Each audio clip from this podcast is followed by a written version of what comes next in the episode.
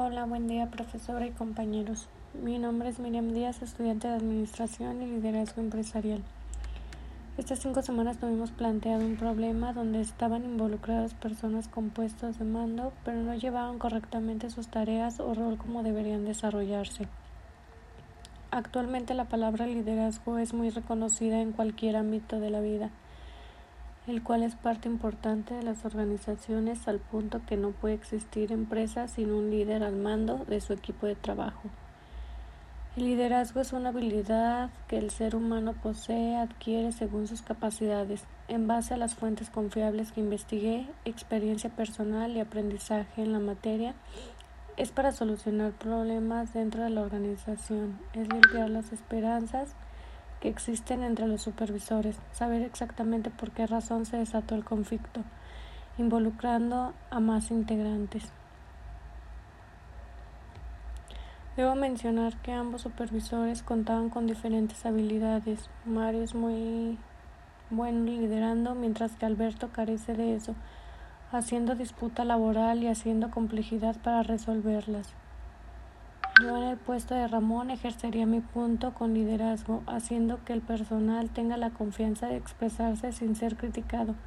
Ignorando juzgando, mantendría una comunicación activa.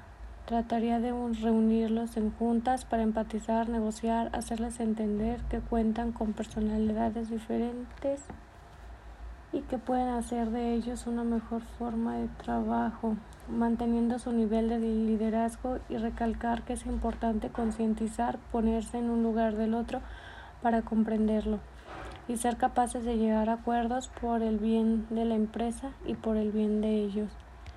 El detectar a tiempo las disputas también es un fuerte importante para mí, porque se puede evitar un problema mayor evitándonos la pena de que haya más involucrados y que nuestro esfuerzo se venga abajo. También saber llevar un plan de acción para que no tengamos un buen manejo en una respuesta efectiva y pronta.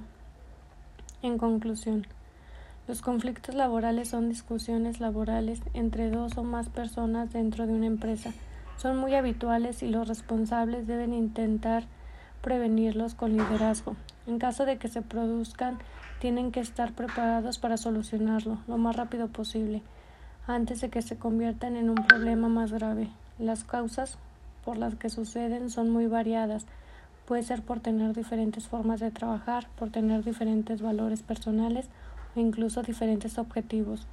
Para la prevención de los mismos es importante que cada trabajador sepa qué funciones le corresponden desempeñar, qué objetivos quiere la empresa conseguir, tener una buena comunicación y nombrar a un responsable para que detecte rápidamente una discusión laboral.